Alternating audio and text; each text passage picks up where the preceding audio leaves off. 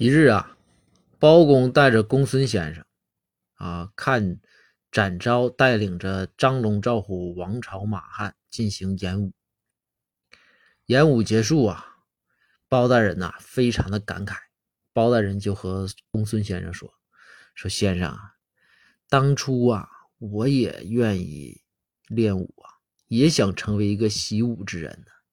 但是后来呀，哎，忍痛放弃了。”这公孙先生说：“说大人，说那这多可惜啊！说你如果那个时候就练武，小的时候就练武，你现在这文武全才啊，说怎么就放弃了呢？”然后包大人说：“呀，说我小时候啊，我爸呀带着我去少林寺，那也是求了不少人呐。这少林寺的高僧一看，说我也是天纵奇才，骨骼惊奇，于是啊。”住持就带着我来到了他们这个藏经阁，那全是武林秘籍啊，那简直就天堂，知道吗？习武人的天堂。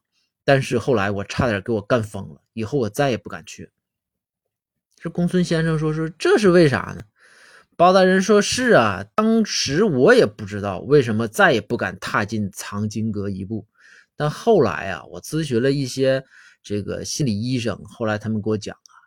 说我这个病啊，叫做密集恐惧症。